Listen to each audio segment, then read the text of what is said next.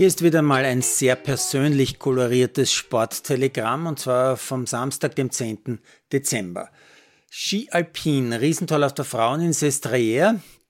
Siegerin die Italienerin Marta Passino, also quasi Heimsieg und äh, sonst zwei Italienerinnen, zwei Schweizerinnen, zwei Amerikanerinnen, zwei Skandinavierinnen unter den Top 10. Keine Österreicherin unter den Top 13. Riesentoll auf der Männer in Val Sieger der Schweizer Marco Odermatt mit fast eineinhalb Sekunden Vorsprung vor dem Österreicher Feller und dem Slowenen Kranjec. Hätte Österreich diesen echten Typen Feller nicht, Achtung, schlechter Wortwitz, die Sache wäre matt, oder? Skispringen. Österreich hat ein wirklich überragendes Mixed-Team momentan. Das Quartett Pinkelnick und Kramer sowie Heiböck und Kraft gewinnt in TTC Deutschland zum ersten Mal einen Weltcup-Mixed-Bewerb und zwar unglaublich souverän mit fast 30 Punkten vor Norwegen und mehr als 30 Punkten vor Deutschland. Biathlon, Lisa Hauser beginnt den Verfolger beim Heimrennen in Hochfilzen super, verbessert sich von Startplatz 12 auf Rang 4, aber beim letzten Schießen bleiben dann zwei Scheiben stehen. Trotzdem arbeitet sich die Tirolerin noch auf Platz 9 vor. Siegerin die Französin Simon, die auch im Gesamtweltcup vorne liegt. Die Männerstaffel geht wie so oft souverän an Norwegen. Die Österreicher bieten einen Sturz und äh, eine Ladehemmung. Trotzdem werden sie unter diesen Bedingungen ausgezeichnete Sechste.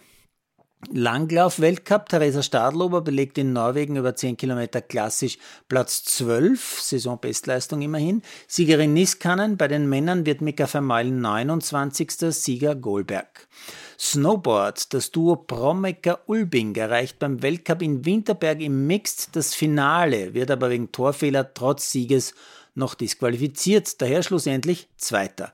Glück gehabt, es gibt Sportarten, da heißt Disqualifikation auch wirklich Disqualifikation. Rodeln. Madeleine Egle dominiert den Rodel-Weltcup. Die Tirolerin gewinnt auch das dritte Einzelrennen, diesmal in den USA, vor vier Deutschen. Wolfgang Kindl wird im Herreneinzel Zweiter.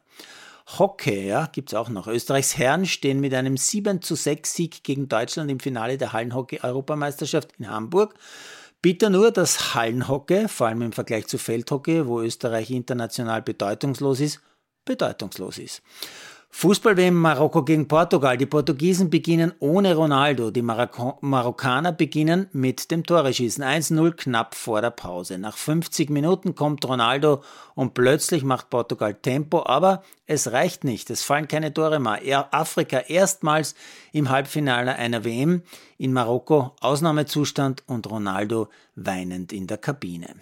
Fußball-WM Frankreich gegen England. Der auffälligste Mann auf dem Feld ist für mich der Schiri, kein gutes Zeichen.